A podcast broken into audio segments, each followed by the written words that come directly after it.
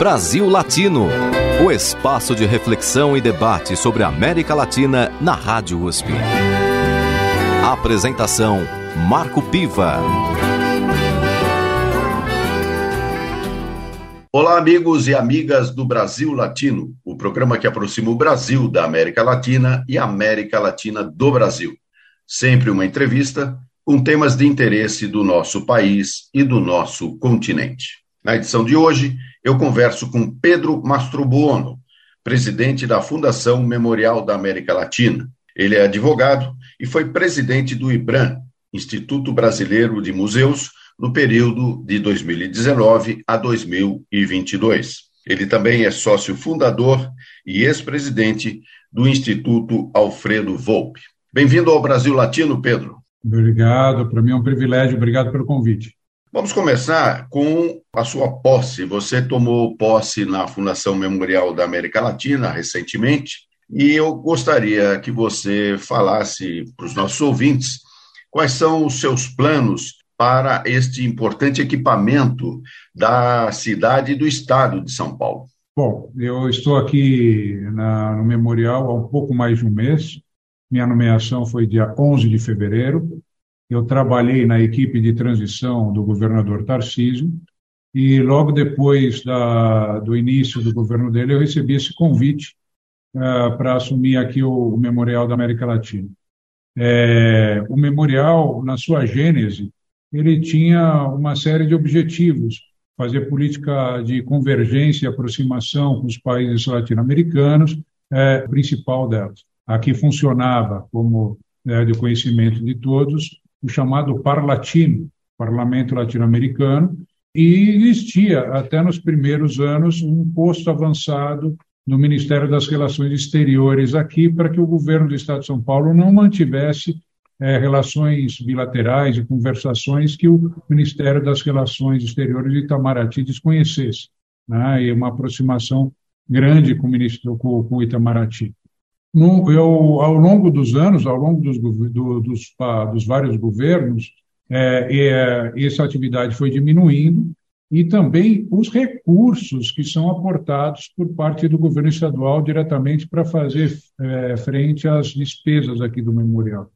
Não, foi facultado ao memorial completar as suas é, necessidades orçamentárias com a cessão onerosa dos espaços. Então, o aparelho, com, ah, progressivamente, foi deixando de fazer as suas políticas, eh, que é a sua vocação maior, para se dedicar à alocação de espaço e, e buscar sua receita e sua independência econômica assim. Hoje eu encontro um aparelho muito focado em eventos eh, da, da, de ampla natureza e pouco focado na, na parte de políticas públicas para os países latino-americanos e algumas outras coisas que podemos comentar aqui, que eu encontrei algumas deficiências na parte de proteção ao patrimônio aqui, de a parte de um olhar um pouco mais voltado à museologia, mas podemos conversar ao longo disso aqui da nossa conversa.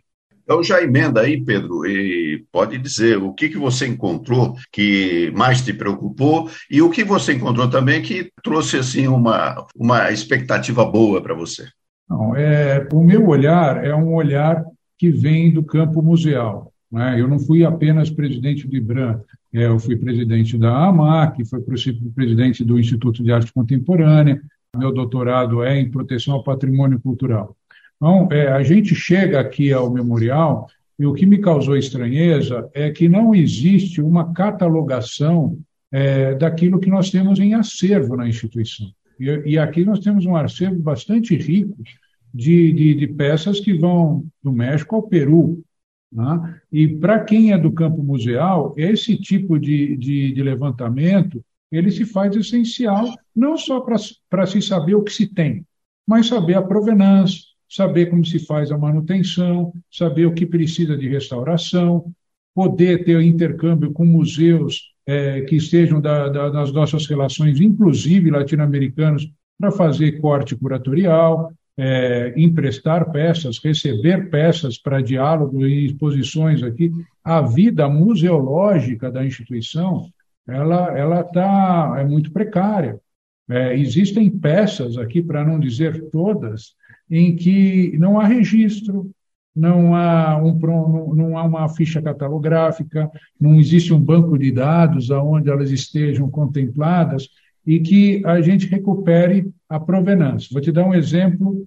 É, posso chamar de você, por favor? Claro, claro. Então, é, no, no, ao assumir aqui, eu fui visitar alguns espaços, minha obrigação, e encontrei algumas reservas técnicas no subsolo da, do Marta Traba, que é aqui um centro expositivo que nós temos. Trancados com cadeados, fomos abrir algumas mapotecas, algumas em madeira, outras em, em metal, as, as, em madeira precisando de manutenção urgente, estavam com cupim, e o, o, as de metal, junto com os servidores aqui da casa, nós encontramos 60 trabalhos originais do Oscar Niemeyer. Né? Isso não é uma coisa que, que, se, que acontece todos os dias. É, ao tentar descobrir do que se tratava, primeiro chamei um especialista para para ter a certeza que eu estava diante de originais. Minha experiência não, é, não, não me arvora a condição de especialista para me debruçar em cima dele e afirmar categoricamente são originais. Quer dizer, você tinha achado um tesouro ali. Sim, é um, um fundo de gaveta maravilhoso. Né? Aí a, a, gente chega ali, é, são 60 trabalhos, uma, uma liberdade criativa do Niemeyer deliciosa, porque ele desenhava cada um dos aparelhos aqui dentro e comparava com prédios que ele já tinha produzido. E puxava na ponta da caneta é, comentários como é, modernismo, a parte clássica, como humanizar os espaços, e, e era, é, naquela época não devia existir PowerPoint, né? e ele estava demonstrando as ideias e, a, e, toda a parte de concepção criativa dele é, para alguém. Né? Eu supunha que pudesse ser o governador Orestes Quercia. Graças ao bom Deus, no nosso conselho ainda estava o senhor Almir Afonso. Né? E, e existe aqui alguns servidores da época mais antiga que já tinham entrevistado Almino Afonso e nós conseguimos reconciliar se aquilo de fato era um material que o, o Niemeyer apresentava ao governador, e sim, era de fato. O professor Almino Afonso se lembra que ele mostrava isso de pé e ia jogando cada uma das cartolinas no chão, e o Almino Afonso falava, poxa, são originais do Oscar Niemeyer, que vontade de pegar um para mim, e estava jogando no chão. Né? É, é, Sabe-se lá quantos é, é, é, trabalhos desse existiram, mas do ponto de vista da museologia, me dá um aperto no coração saber que isso não está catalogado, isso não está escriturado, isso não está isso não está de alguma maneira com a provenância registrada, é, tudo isso é patrimônio público, né? e, e, não são só obras é, de Oscar Niemeyer. Aqui tem Caciporé Torres, aqui tem as próprias poltronas do Niemeyer, que ficavam ali no foyer do, do teatro, e estavam ali. Eu, eu, não, eu não consegui levantar um número total de quantas elas eram, se elas tinham um puff acompanhando, se não tinham.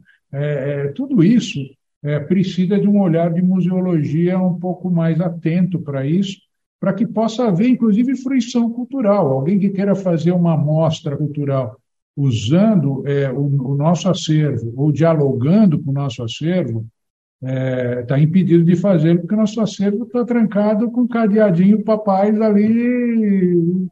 E é isso. Essas são algumas coisas que me chamaram a atenção.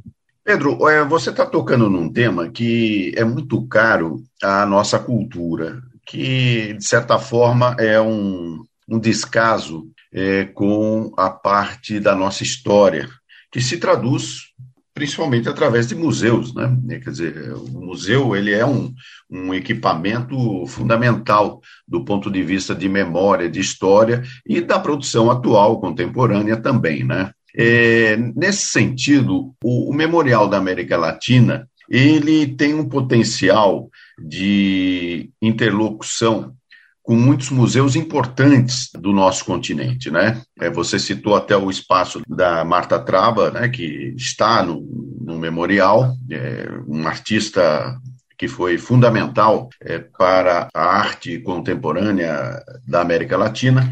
Então, eu perguntaria rapidamente para você me responder é, quais são os seus planos em relação a essa interlocução, a essa integração com os demais museus do nosso continente. Olha, em primeiro lugar, eu acho que é, é, é preciso estreitar o diálogo, né, até para poder permitir a, parte criativa de cortes curatoriais e desse intercâmbio. O diálogo precisa haver. Né? É, eu, a primeira coisa que, que eu estou é, tentando implementar aqui é essa aproximação o corpo consular de cada um dos, dos, países integrantes aqui da nossa América Latina e, e trazê-los mais para perto. É, esse diálogo faz nascer uma série de ideias. Por exemplo, eu encontrei uma, uma grade já programada de 2023 com eventos aqui para o memorial.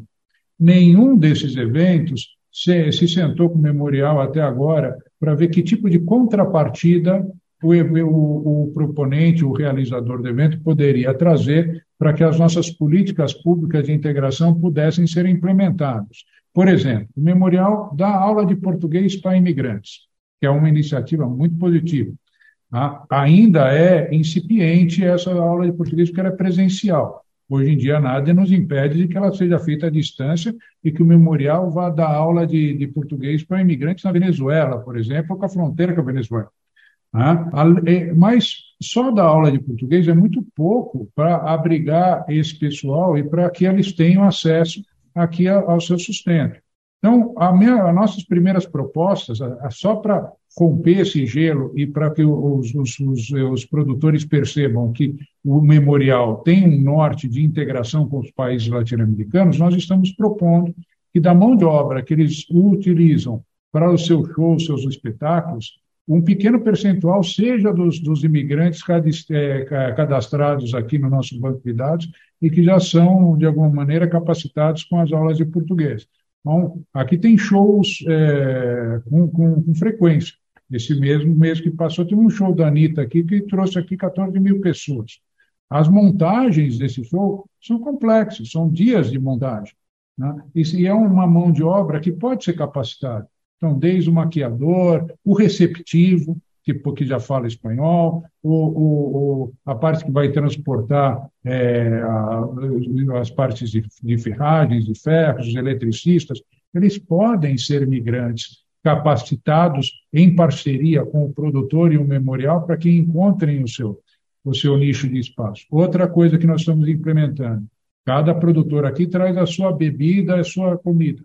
Por incrível que pareça, esse aparelho ele foi é, é, desumanizado. O que, eu quero dizer com isso?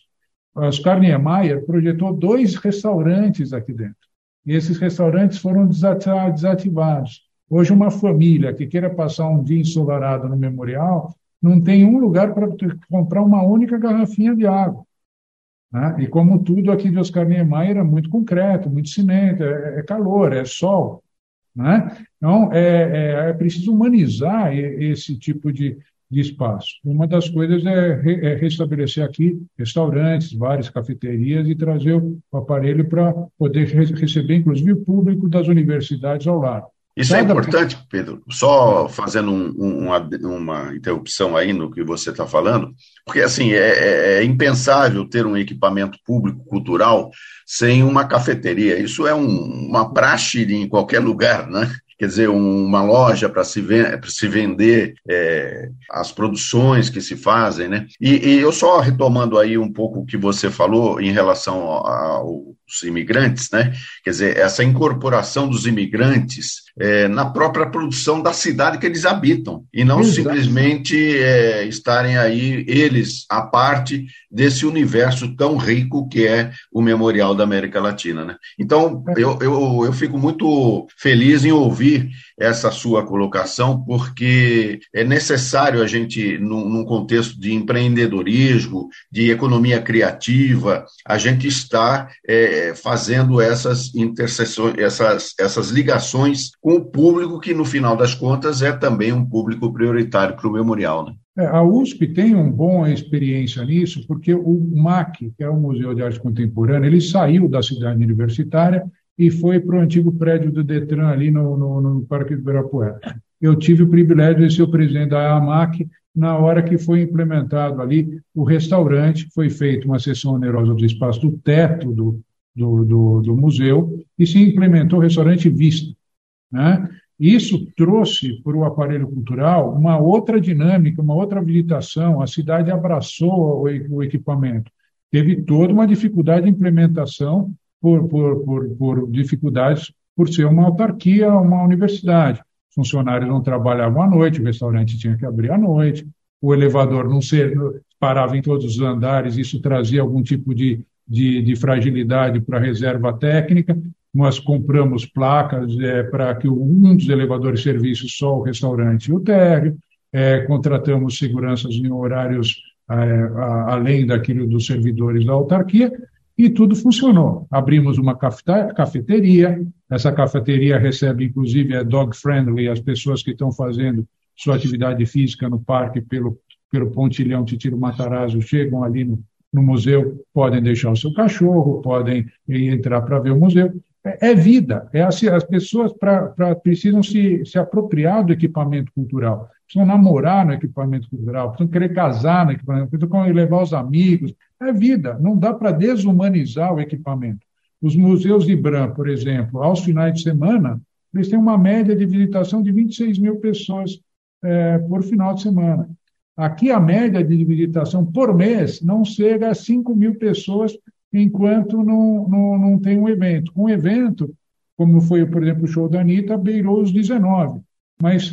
É, é, é pontual, né? Show, 14 era o show. Né? Então, é. esse tipo de humanização do aparelho precisa de um olhar mais debruçado. Muito bem. Nosso tema hoje é América Latina, como o Brasil Latino sempre procura trazer, e eu converso com o Pedro Mastrobuono, presidente da Fundação Memorial da América Latina, que está apresentando aqui as suas principais ideias para a sua gestão, já que ele assumiu recentemente este equipamento cultural tão importante para a cidade de São Paulo. Pedro, vamos fazer um intervalo musical. Eu quero agora que você faça uma sugestão para os nossos ouvintes. O que, que você gostaria que o Brasil Latino tocasse? Olha, eu sou cinquentão, né? então eu vou pedir algo que me toca, que é sangue latino, secos e molhados, algo que faz parte do meu imaginário e que hoje, para mim, ainda tem um significado redobrado. Brasil Latino.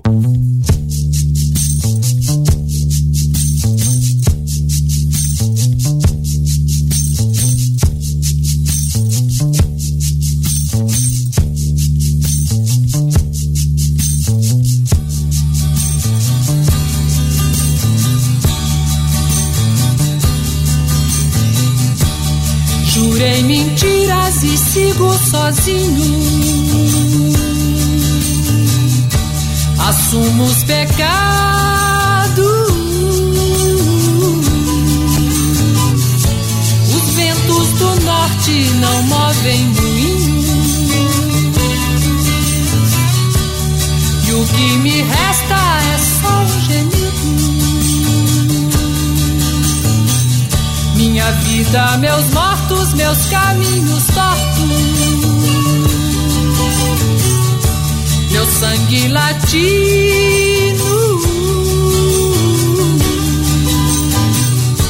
Minha alma cativa.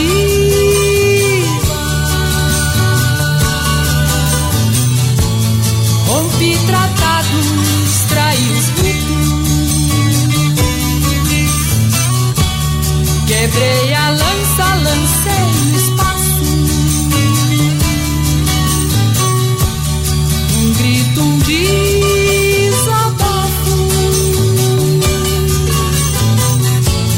E o que me importa é não estar vencido. Minha vida, meus mortos, meus caminhos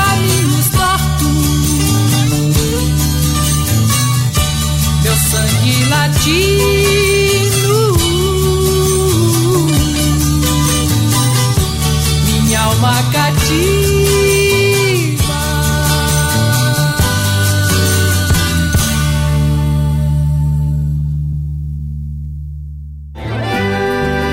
Você está ouvindo Brasil Latino o espaço de reflexão e debate sobre a América Latina na Rádio USP. A apresentação: Marco Piva. E voltamos com o Brasil Latino na edição de hoje, conversando com Pedro Mastrobuono, presidente da Fundação Memorial da América Latina.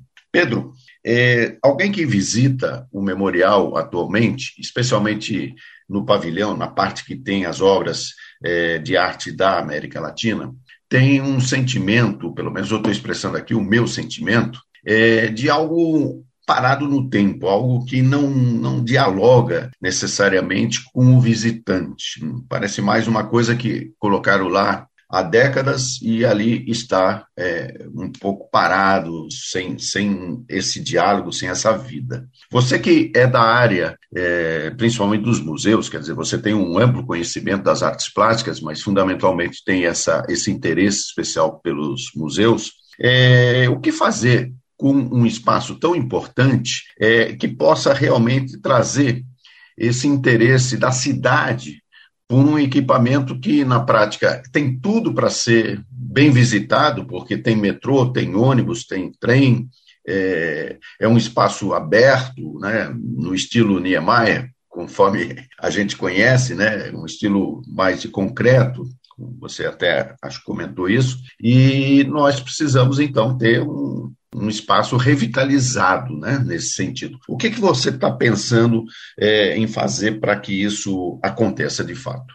Olha, é, o, primeiro, o primeiro passo é levantar tudo aquilo que nós temos para ser exibido, que é o que eu já disse aqui. Tem um tratamento museológico com o nosso acervo. Segundo, digitalizar esse acervo e, e tentar atingir esse público com campanhas é, voltadas para o público infanto-juvenil, que é um público que o memorial nunca buscou. Né? Se nós fizermos a integração da linguagem atualizada, hoje em dia, é, queira-se ou não, uma página de um museu não é mais como era, que era simplesmente quem somos, é, que horas funcionamos e qual é a nossa programação. As pessoas querem ter a experiência sensorial, a fruição cultural por o canal também virtual o memorial tem que entrar nessa, né, né, nessa era e poder gerar conteúdo para atrair o público. Esse é um público interativo que mistura a atividade virtual com a presencial. Nós temos que explorar também o potencial do aparelho. Nossa praça cívica não se presta apenas para palcos de shows e eventos. Nós podemos aqui criar tendas de exposições imersivas que dialoguem com a nossa reserva técnica e trazer principalmente os países latino-americanos para aqui dentro. Não é só a parte da, da, da, do, do acervo que está parada no tempo. Eu tive o privilégio de convidar o cônsul do Equador para fazer uma visita aqui. Aproveito aqui o momento para me solidarizar pelo terremoto, pelas vítimas. É importante que a gente faça uma um manifestação de pesar aqui publicamente, também por esse canal de comunicação. Mas é para mim é inconcebível que o cônsul do Equador não soubesse que no Parlatino aqui nós temos uma obra belíssima do Oswaldo Guayasamim. Ele se levou um susto ao conhecer o equipamento e ver um dos principais pintores equatorianos ali tão bem representado, né? se sentiu, tirou fotografias, tirou fotografia ao meu lado, tirou, se sentiu, você, você percebe a emoção dele se sentir participante e o aparelho, a percepção sua é perfeita, ele está parado no tempo. A minha missão aqui, que, o, o meu espírito me diz, é que eu tenho que resgatar a gênese do que era o memorial, que era a ideia e a concepção original do memorial, que é um sonho belíssimo e é um sonho que é alcançável. Né? E que, por uma série de fatos e fatores, foi se, foi se diluindo e hoje o memorial encontra um memorial que se dedica a explorar os seus espaços do ponto de vista da locação. O memorial não pode ser visto como uma imobiliária ou como um IMB, onde, sem nenhum juízo de valor a respeito do IMB, mas um, um, um local voltado exclusivamente para receitas advindas de, de locação do seu espaço. Isso não é o memorial da América Latina.